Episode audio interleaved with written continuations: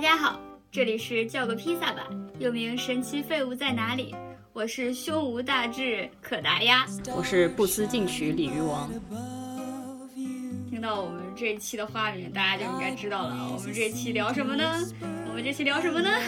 我们不是一向都在聊废物吗？然后我们是如何成为两个废物的？这事情啊，三岁看老，就是从小我这个人就没有什么理想，所以我们想要聊一下小时候的理想，想要聊一下无用梦想。就我们俩连做梦都梦得很废。对。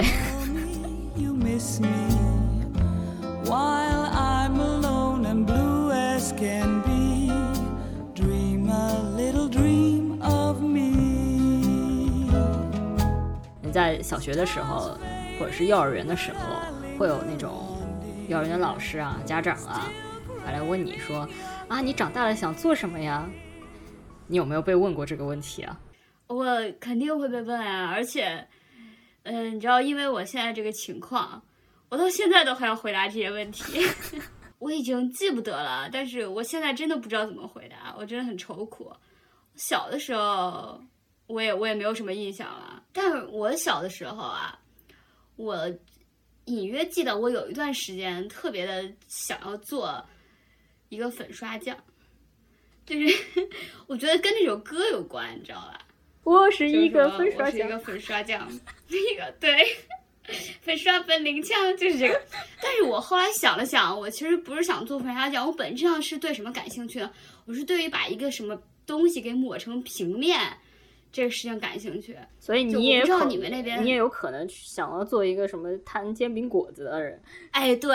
事情就是我不知道你们那边管刷墙叫什么，你们叫刷腻子吗？还是说刷腻子是刷墙的一个步骤啊？哦，我不清楚。就是把白色的东西，就是拿一个滚筒状的东西糊上。我们应该就叫墙上，然后把那个墙啊，把那墙糊的很平。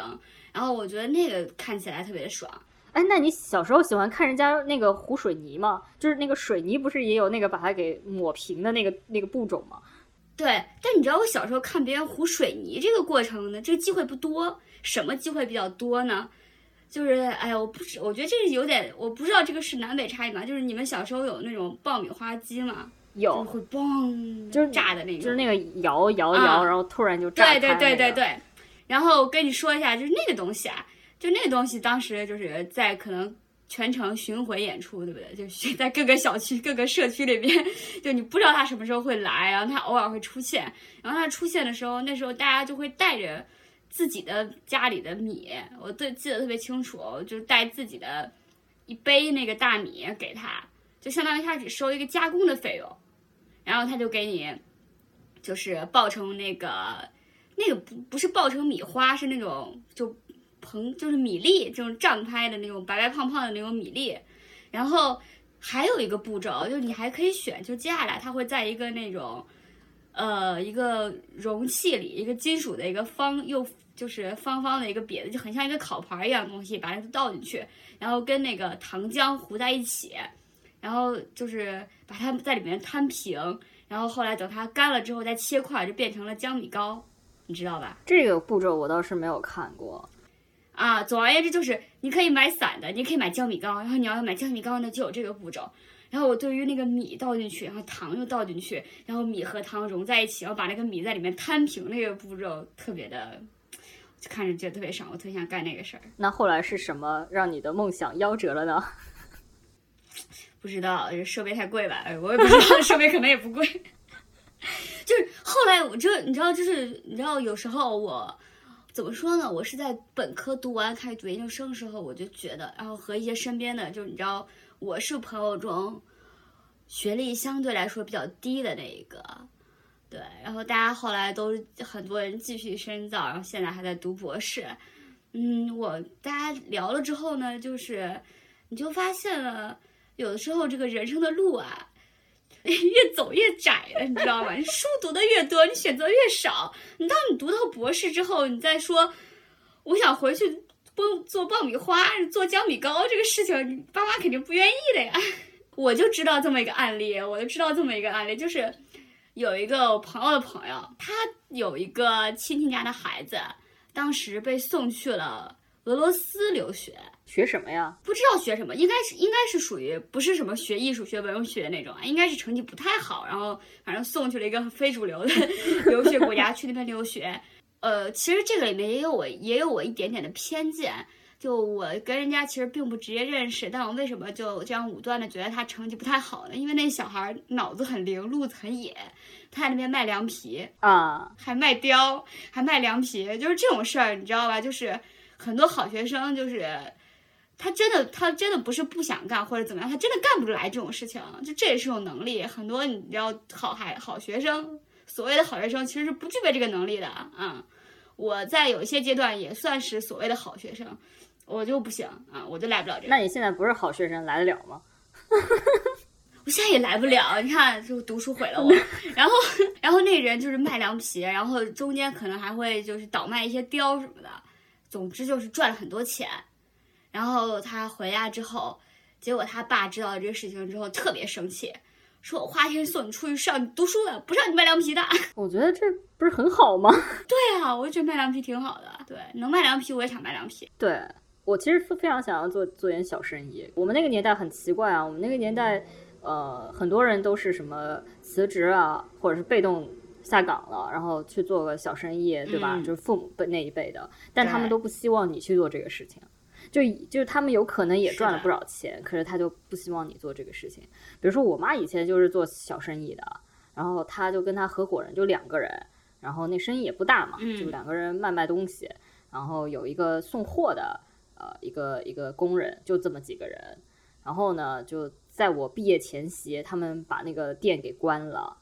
然后我非常说：“妈妈，你不想让我继承家族产业吗？” 我我妈，我妈就觉得你在说什么鬼？哎，其实呢，说起来呢，我们家也可以算是有家族产业，就是 我爸爸不也是在做生意嘛，但是没有一个人提出要我继承家业的。嗯，我也自己觉得自己根本不行。然后我外公确实真的是。做过小生意的，就是摆过地摊卖一种小吃，卖什么吃的？哎，这个事情说起来说来话长了。就我们当地一个特色，就是煎血啊，什么东西？这个这个煎猪血和灌肠，真的是非常当地特色的，就是除了我们那个地方，别的地方很少有的。反正我爸据说在追求我妈的时候，还曾经去那个摊位上帮过忙。嗯。哎，扯远了，扯远了。呃，我觉得这个这个这个挺好。总之，总之就是就是我，你看我小时候理想就是就是这样，嗯，就是抹平一切。然后后来我我后来发现，我对这一切都特别感兴趣，包括你知道摊煎饼果子那套设备也是我梦寐以求的，就一个像竹蜻蜓一样的东西，一勺面糊上去，然后你拿这个东西轻轻一转，你知道吗？哎，特别爽。我小时候那个看了很多，然后电视台电视里面会放，然后小时候有那种 VCD，就也会借来看，就是那种港片嘛。哎，我觉得我们的听众如果有比较年轻的朋友，可能不知道 VCD 是个什么东西。对，我就知道你要说这句话，所以我要现在来解释一下 VCD 是什么东西。大家 DVD 应该知道吧？哎，很难讲哎，说不清楚哎。不不不，我觉得。呃，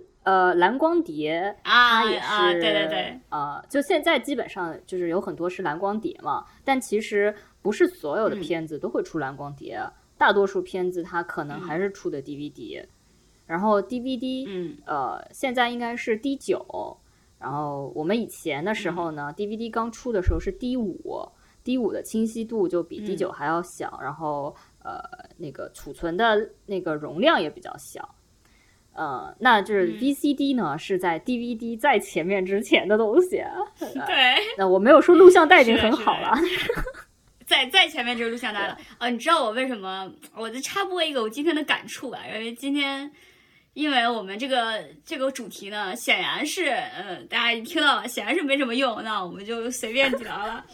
哦，我今天真的有一个感受，让我非常的难受，就是我关注的一个博主啊。然后他今天呢发了一个日本漫画的截图，就是几张截图嘛。然后说里面有一个形象，就是戴一个礼帽，然后前面有两个弯的那个，就是两缕龙须一样的那个卷发、嗯啊，然后一个那个形象，然后说这个人设也太 MJ 了吧，啊，我嗯懂。然后然后底下底下不知道好多人 MJ 是什么，MJ 是什么，对不对 MJ 是什么、m j 是什么？然后啊，我就，然后那个那个博主就感慨了一下，说时代的眼泪呀。还有人解释，就还有小朋友解释说，啊，你这个话有歧义，就是我以为，就你这样说让我以为 M G 是什么画，是是什么漫画家。然后还有人说，我知道啊，我只是不知道这个缩写而已。就是越解释我越伤心，你知道这种感觉吗？你就对于就对于我们这一来这一代人来说，我觉得八零九零前九九五前这一代人来说，MJ 没有别的解释，MJ 就是那一个人。那 MJ 还有什么什么意思？但是有有有人真说了，那有什么？说了是迈克尔乔丹，我觉得这也不对啊，因为乔丹就说乔丹了，乔丹也是我们那个时候的人啊，我们那个时候也不会把乔丹说成 MJ 啊。对，就是这个重点就是我们乔丹，我们就说乔丹了，啊然后而且就虽然都是缩写，但是我我总觉得那个缩写跟现在就是饭圈里常用的那种缩写不太一样，但是由于我没有想清楚这个之间的关联，我现在你没有办法让我一下子说清楚哪里不一样。啊，总之我就很很难受嘛，然后我就给底下每一个评论里每一个表达了类似的，就刚才我说的类似的观点，就是我们我们心中的 MJ 只只有没有第二个解释的，类似的意见都点了赞，给每一个中年人都点了赞。对，给每一个中年人都点了赞，就隔空跟大家击掌，就拍拍大家的肩膀，我懂你，就是这种感觉。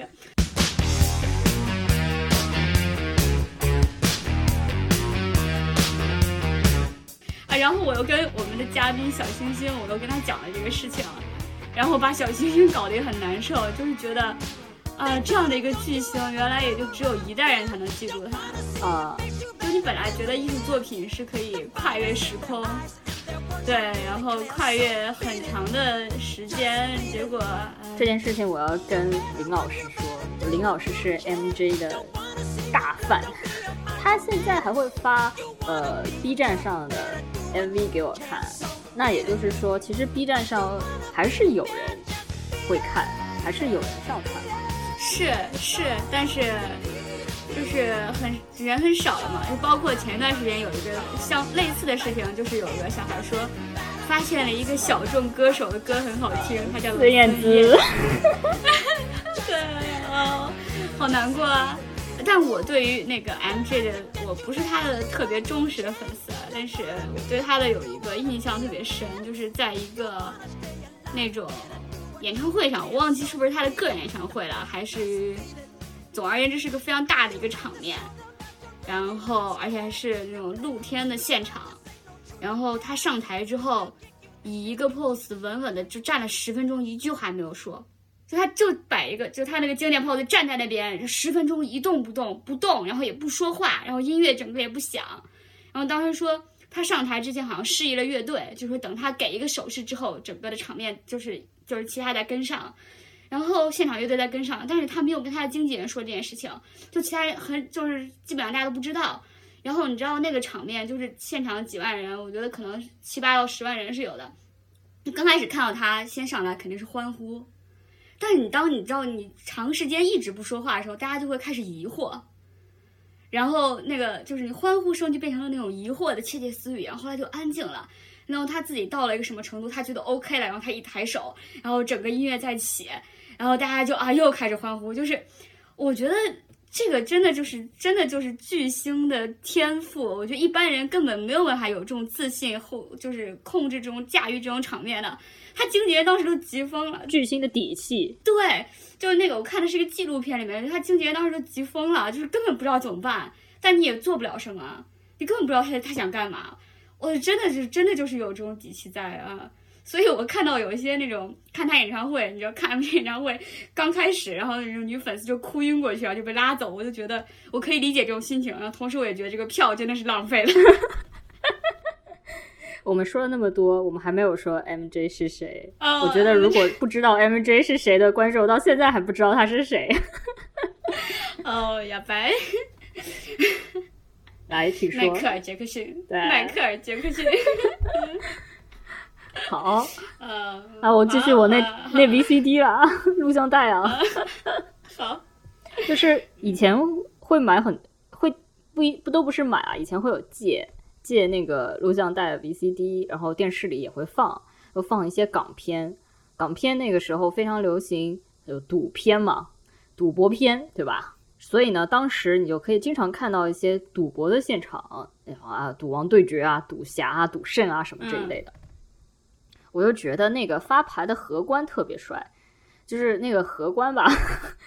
就是首首先荷官他穿的其实都挺正式的，赌场不是什么有一些 dress code 的嘛，嗯那嗯种衣冠不整又不不让进，所以荷官无论男女都是穿那种很像管家的西服。但我觉得那个荷官就特别的帅，为什么呢？因为通常在那个那种片子里面，大家不要斗牌嘛，斗牌斗气势，然后对后后面的观众都要吓死哦，咦怎么样？然后那个荷官就一动不动，然后你说要啊、要不要不要，就是非常的冷静在那边。然后我就觉得啊，荷官很帅，我就很想说，哎呀，我想做那个荷官。而且就是这个事情不是不可能，因为我们认识的人当中真的有去美国做了荷官的。我妈就有一个朋友就是在美国做荷官，她说现在还在做荷官。然后我就觉得说，这个荷官这件事情好像并不是这么遥不可及的。不过我现在发现荷官也内卷了，你看，就是现在都那个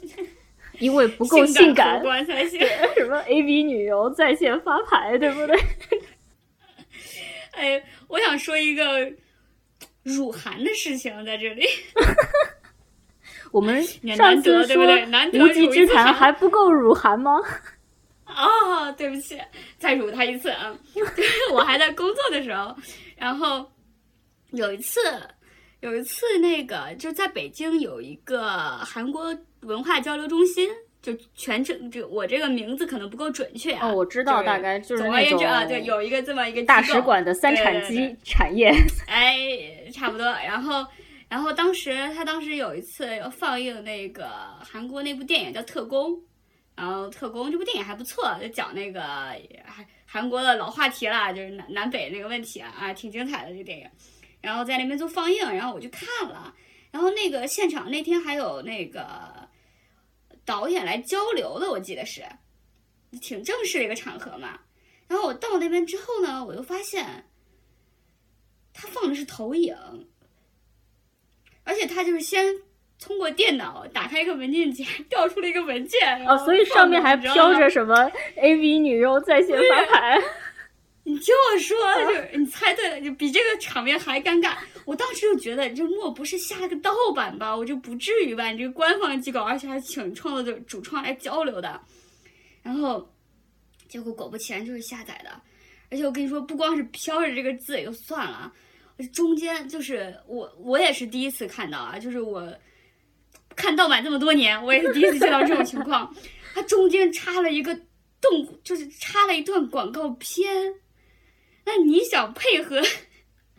澳门赌场的广告片，它能是什么呢？它真的就是性感荷官。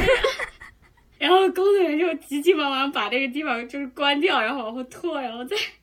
把那块隔过去，然后再再继续放映。所以大家可以看到我们多么的胸无大志、不思进取。林老师对于这件事感到不能说是震惊吧，就是他说我惊叹于你居然可以心安理得的不思进取，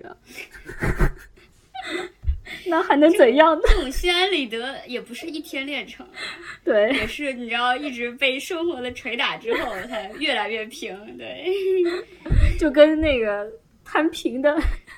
水泥对对一样。对，是的，就跟那个米和糖在那个里面也是一层一层被抹平的啊。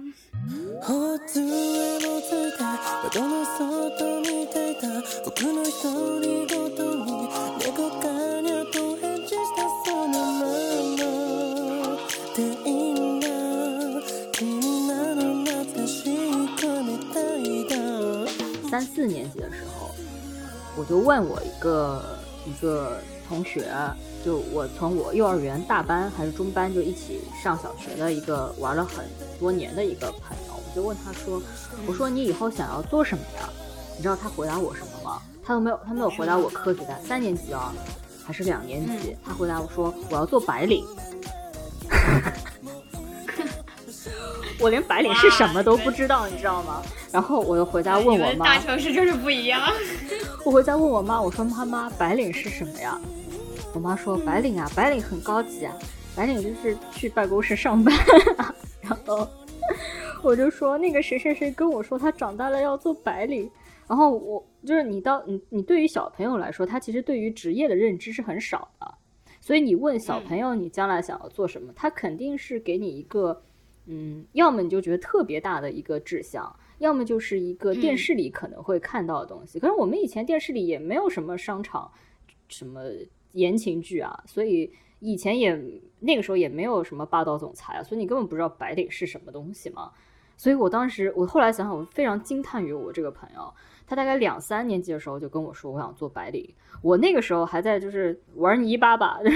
但其实这也不是一个职业，对吧？对，但他就是想要做一个从事脑力工作嘛。我想起来一件事情，就是我们不是不是自从才华横溢的杨丽老师推广了那个呃什么要要上清华还是北大是我不想吗？就是那句话啊，嗯嗯，那个 呃，然后这不就成为了一个大家经常用的一个梗嘛，很好用啊。杨毅老师很多话都很好用。然后 我上次就是见到了，我上次跟一个人聊，也是问到了，就是大概就是你下一阶段打算做什么的这样一个问题。然后他就说，这事情是我想吗？这个这不就跟选清华还是选北大一样吗？然后我我当时就说，但你就是北大毕业的呀，你想就是有用啊，对不对？要注意一下使用条件。但是你其实可以看到啊，就是说你不管是在哪个阶段，你人生到了哪个成就，就比如说你觉得他已经是北大了，但他其实是觉对于就是今后的人生还是非常有无力感啊，因为你不知道会发生什么，这个跟你是不是是吧根本没有关系。嗯，对，这个社会是这样子的，它给了你很多好像你可以选择的余地，但其实你并没有这些选择。嗯你你觉得好像进了这个大学可能有更多选择，其实并没有。跟大家讲了啊，路是越走越窄的。你读了书之后，你就不能再卖凉皮了。就是你如果想要卖凉皮，也不是不行，只是你的阻力会更大一点。我觉得一个健全的社会，就应该让大家读完书之后还可以去卖凉皮。比如说你想做作家，但是你可能觉得作家不怎么赚钱，但如果你放弃一些东西，拼命接野稿子，你也可以赚很多钱。那还可以成为一个作家？你可以研究，哎你也你可以研究晋江爆款，就是霸总文，对吧？我我就曾经研究过，然后发现其实并不难写，但是呢，你要在这么来，多请。在在这么多爆款文当中再爆款，其实也也比较难啊。但但意思就是，你如果肯勤写，你要是能写一个阅读量嗯比较高的，然后卖掉影视版权的话，你也是能赚一笔钱的。就就是我刚刚说写我们写野稿子吧，已经属于最低层的了，嗯，对吧？呃我觉得我我们这种就是怎么说呢？从纸质出版读物成长起来的这种小孩，然后就那时候，因为你知道出版还是有一定的门槛和成本，就大家对于作家这个称谓，反正还是有一些尊敬和滤镜在的。我觉得，嗯，你某种程度上来说呢，我也可以说我的一部分理想实现了吧，就是我当我第一次。拿到自己的工资，就因为我第一份工作就是记者嘛，然后第一次拿到工资之后，然后我就是那种恍惚间意识到啊，我真的在靠自己写的东西赚钱了的情况下，我还是有一点开心的啊、但是你不敢说，但是我是不敢说的。就比如说我长那段时间，我那段时间，你知道我已经就没有固定的工作单位之后，我不是一直呃，包括现在我不是一直在接野稿子嘛。那有些人可能就是觉得，那你怎么样说自己呢？你可能是否可以称自己为自由撰稿人了呢？我那时候我就觉得很，我就不敢这样讲。我我别人问起来我说，我就说我是自由待业者。嗯，对啊，我也是啊。就是比如说，现在有人问我嗯说：“你你做什么的呢？”我都想一想，大家以为我是在开玩笑，可是我说是真的。我说给钱我就做啊，就是不管你是做什么，因为我的确做很多事情。最近大家问我做什么，我说我在做播客。哎，就感觉好像找到了一个什么可以讲讲，但是这个东西也并不赚钱。那其他的好像还是赚点钱。然后我我每次都想说，我到底要以赚钱赚最多的这个职业跟人家讲我是做什么的，还是以我做的时间最久的这个事情跟人家讲我是做什么的，嗯还是以一个和我专业对口的事情跟人家说我是做什么的？其实这三件事不是一样的事情。对，还是以一个你最有认同感的事情来说你是做什么的。那我就是觉得我什么也没有做啊，因为因为我觉得这些事情我都没有认同感啊，因为我我之前大概呃刚刚开始做呃广告制作的时候，我拿到的一个 offer 是执行导演，然后我就跟我的同学说，我我大学同学说，我说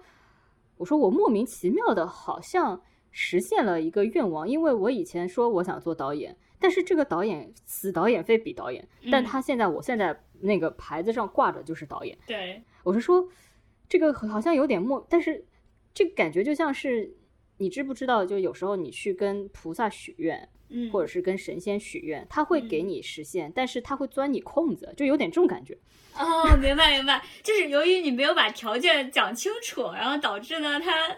呃，我嗯，我想想啊，对，这个呃很精妙，对对对，嗯，对不对？就是有点嗯这种感觉。你说好像实现吧，好像是实现了，对。可是我觉得好像又不太对嘛，就是这种感觉。所以呢，在此呢跟大家说一下，如果你们要去就是呃求神拜佛的时候，你一定要说清楚你的条件要限制清楚条件写清楚，对，不要怕啰嗦你你停留在那边。对，不要怕啰嗦，多写一点，然后把自己身份证号码也报给菩萨，就是住哪里叫什么啊，对吧？你把那个你要的那个条件一条一条写好。我就跟你一样啊，人家问我说你是做什么的，我都我都不会说自己是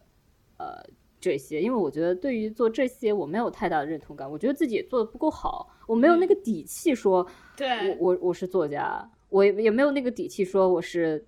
自由撰稿人，我多少可以认，因为嗯，这个事情我做了十几年了，我从大学开始就就靠这个就有赚钱，所以我我我可以说自由撰稿人，我可以说。对，我觉得，我觉得我隐隐感觉就是撰稿，你只是在描述你这个行为，就是你这个动作，你这个行动，对，你确实是在撰稿，没有错。但是我我们的理解的作家，他好像不光是一个你写作你就可以成为作家了。你要既然叫某某家的话，你总要达到一定的水准。就它隐含中，就它这个词中，你感觉它隐含着这样一层意味，所以我们不敢说我们是。嗯，就我觉得，我觉得就是以你我的这个自信程度，哪怕有一天你真的写了什么东西，真的出版了，你也不太敢说自己是作家，对吧？啊，其实我觉得这件事情上，我从日本人身上就可以得到灵感，就是你一嗯定要写到什么程度，他们才会管你叫先生，嗯，对不对？对你只就像我们这样的是编辑不会叫我们先生的。对，你只是什么什么丧，你说这是不是一种我们极不自信的表现？就你一定要需要外部认可才可以，而且是一个你认可的外部认可了你之后，你才能认可自己，不是一个随随便便的外部都可以的。我觉得是，对不我觉得这也是工业工业社会加之于我们的一个东西啊。嗯就有很多事情，比如说像你跟我这样子的性格，嗯，它非常不适合工业社会。但是人活在这个地方，你总他们总想给你加一个标准嘛，嗯这个标准就是放在那边，然后呃，它潜移默化的也会影响你的性格，应该说个性吧。我觉得性格是天生的，个性可能是后天会有一些变化，然后这个变化是外界对你的这样子的要求和压力。嗯呃，你知道那个 MBTI 测试嘛？虽然这个测试现啊我知道这个测试也是 对对它有很多的呃质疑嘛。但是嗯我当时在大学的时候，那个心理课的老师就要给我做，因为我当时不知道自己要干什么。嗯对，这就是我们今天真正的主题：如何知道自己要干什么？呃，自己要什么，不要什么。然后我那个新老师可能刚刚接触了这个这个这个这个测试，然后就给我测了。很兴奋，想看谁的谁来了都都想要做一做，是吧？对，因为我后来发现我室友去那边嗯也是做这个就是人人去，人人都做这个。嗯 然后我就我就做了以后呢，他就说啊，嗯，他说你做出来的这个结果不一定是你的就是真正的一个结果，他说我还要跟你聊一下。他说因为呢，其实你有可能不是这个样子的，但是因为你从小到大的这个工业社会要求你那个样子，所以你就会往那个样子靠。你一直在这种环境下被训练，然后要求你去做什么，你可能那个时候你你就要去去做这个样子的东西。这个也会导致很多人长大了以后不知道自己能做什么，呃，适合做什么，想要做什么，因为他对于自己的理解也是不太对。他可能理觉得自己一直以来都是一个非常理智和克制的人，但其实可能不是，只是他的家庭和这个社会加之于他的这个要求，需要他非常理智，呃，需要他克制的去做什么。这个这个就跟啊，我我跟跟你讲，很多中年人啊，人到中年就特别容易出现一种老房子着火危机，对，老房子着火。哇，我跟你讲啊，就是我前两天看到有个人回答什么事情，他回答说，他说年轻人其实不理解我们中年人谈恋爱有多么的有乐趣。なぜなぜ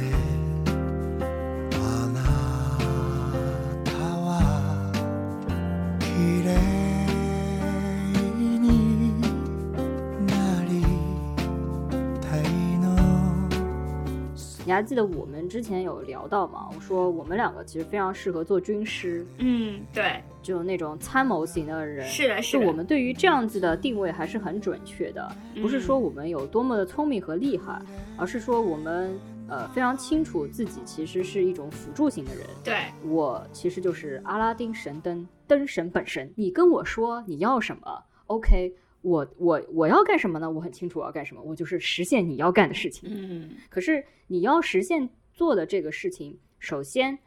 你要确定你要做这个哦，因为事实上大多数人并不确定自己要做什么，他们以为自己要做东西，也并不是真正他们以为要自己要做的事情。我不知道你有没有看过啊？就是去年有一个动画，还是今年啊？今年有个动画，其实中中美合拍的，还是成龙配音的，叫《许愿神龙》。没有，The Wish Dragon、嗯这个片子其实做的还不错，然后最近在 Netflix 上也是比较靠前的排名点播率，但是它在国内上映的时候好像宣发做的不好，很多人不知道。然后这个里面这个这个就有点像阿拉丁神灯啊，就是这个龙是从一个水壶里面出来的，嗯，然后它从一个水壶里面出来三个愿望。哦，就就这个 是，就它可以满足你三个愿望啊。然后，然后就是他一开始就很想赶紧把这个事情解决了，那我任务就完成了嘛。他就说你要什么？一座金山，还是要什么将军，还是要怎么怎么样？呃，然后那个男主角就是他其实一直想要的，无非就是想和从前的朋友，呃，然后后来分离了，他想和这个人再次成成为朋友。嗯就是就是他其实想要是这个，但是他呃当时又呃受了一些那个当中有一些误会，然后受一些情感上的打击，他就就很到最后就说我我现在就跟你讲，我要一座金山，然后这个龙就不干了，就就是。你看，不管是神灯阿拉丁神灯的灯神，还是这个许愿神龙，他其实首先他要认主，就我先得认可你，嗯这个就是你刚刚说的，我们需要一个外界的评价，可是这个评价是我们认可的，我们需要我们认可的这个评价来认可我。对，就同样一样的，我们需要一个我们认可的人来命令我，没错，我认可你，那同样我才能认可你说你要做的事情。就我如果知道你明明不是这样的人，然后你说你要做那样的事情，我也不会帮你做这个事情。这个就是我们 对自己的定位。其实很多人他都和我们一样，呃，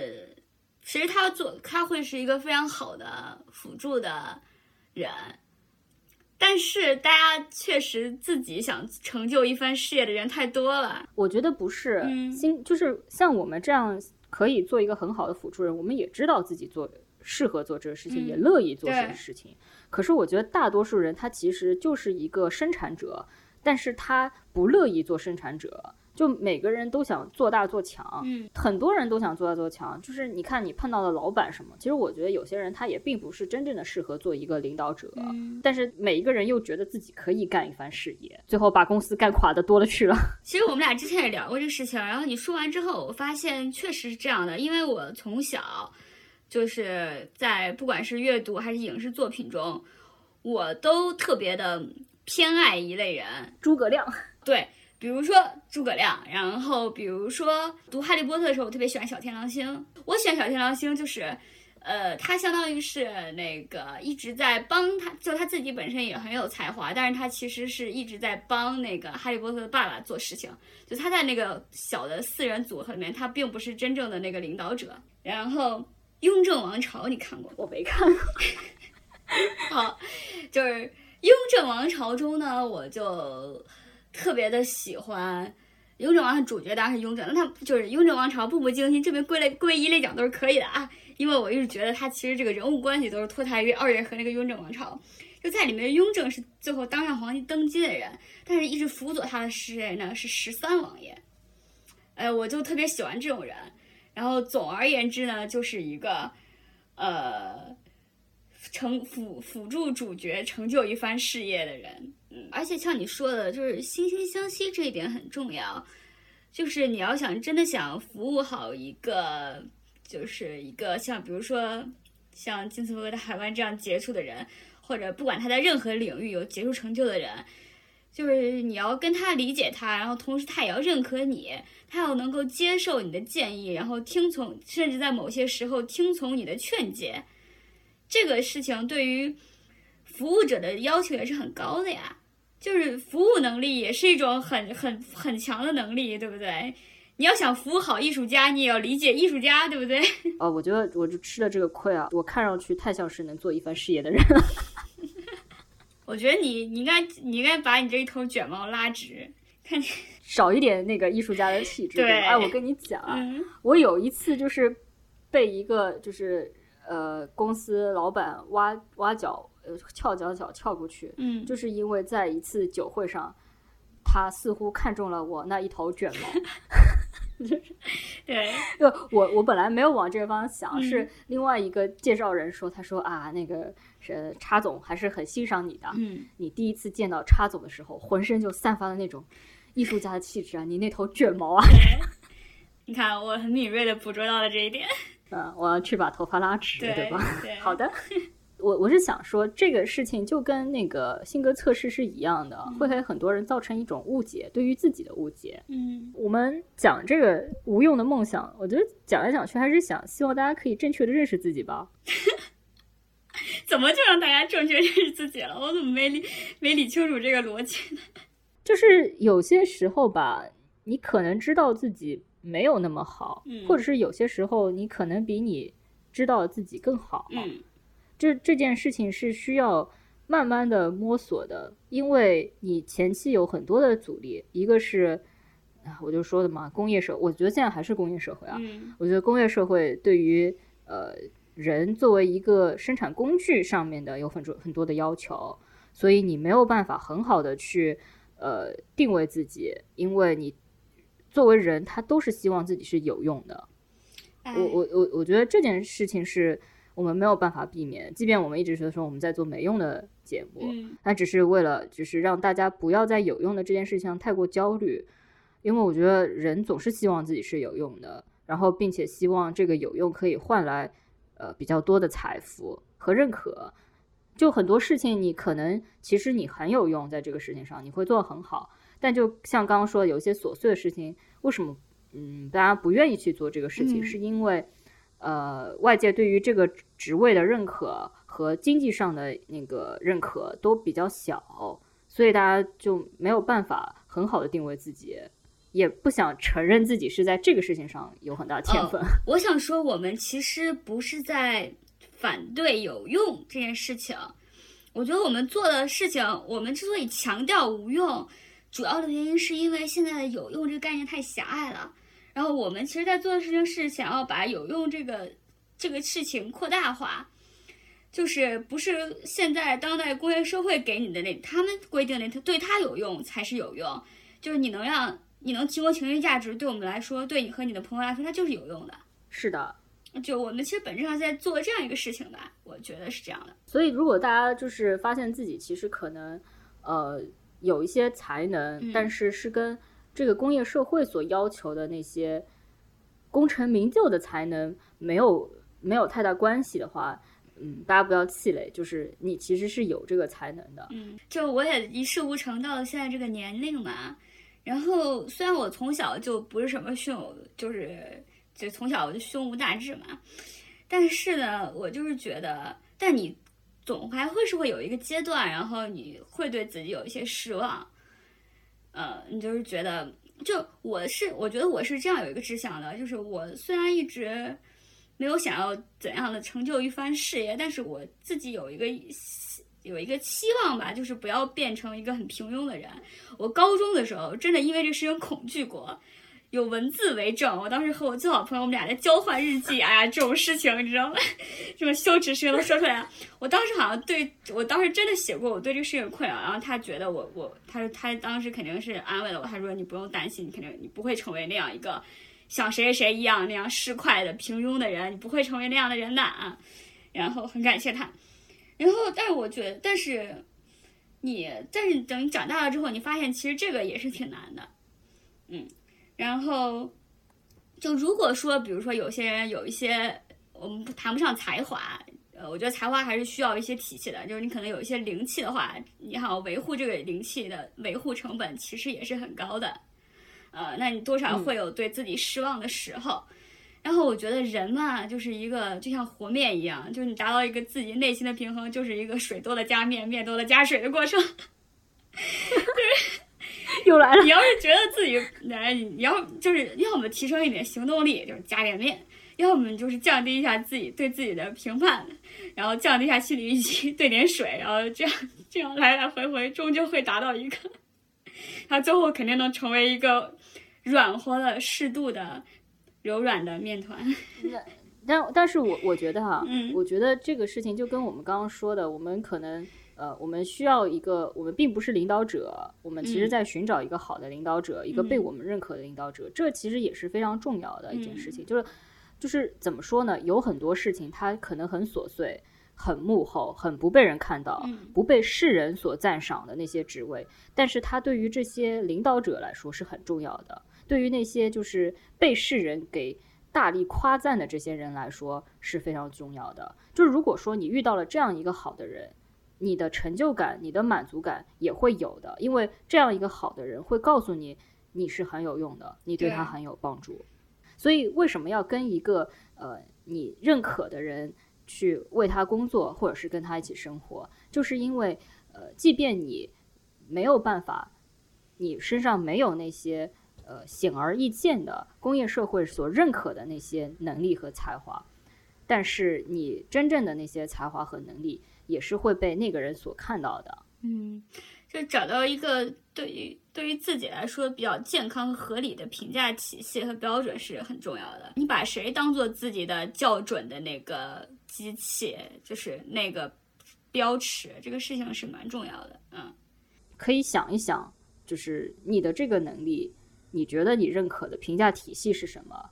然后往那个地方走，不管是你碰到的是一个机构，还是一个人，还是这个行业，我觉得都会对你今后这个能够过上一个相对比较有满足感的人生，会有一些帮助。甚至说，你可以换个城市，换个国家，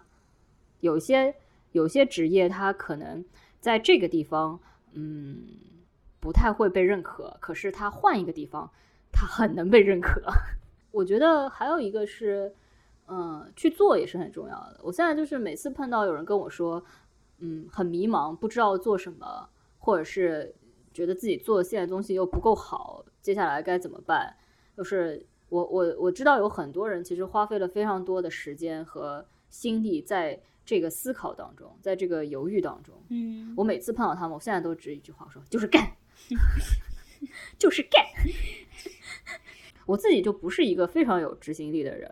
是的，首先，这个事情有一个时间节点，就是 deadline 真的是第一对生产力、啊。所以我们俩当啊时就敲定了一下，我们就是尽量在每周四的时候把节目上线，不然的话，对，对，比如说写写东西，我如果碰到我喜欢的东西，我也是很有很有执行力的在写，但是我可能就是如果没有一个时间节点，我就不行。嗯所以我觉得征文活动对我真的很重要。对，就是你需要一个外力来督促你完成这件事情。对嗯，但我觉得没有外力督促，你就自己会去做的事情还是比较少的。嗯人还是懒嘛，所以就是大家判断自己要做什么，不要做什么，干脆就是给自己立一个时间节点，或者是找一个外界的东西给自己立一个时间节点。你去看你就是非常有动力去执行的这件事情，我觉得就是你想做的事情啊。然后我想说，就是如果实在找不到，也就算了。就我就是在一个渐渐算了的过程当中，嗯 你其实没有算了呀，你还是呃，大家不要听那个可大牙的，他跟你们说说而已，他其实可知道自己要什么了。喂，嗯，他他的他的这个算了，无非是算了一些就是呃雄心壮志而已，但不代表说他对于他的人生就算了，他是知道自己要什么的。哎呀，我觉得是这样子，就是你你你还是知道自己要什么，只是可能你对于要的这个东西的要求会低一点，嗯，就跟那个菩萨钻空子一样嘛。我给菩萨留的空子可多了，就是。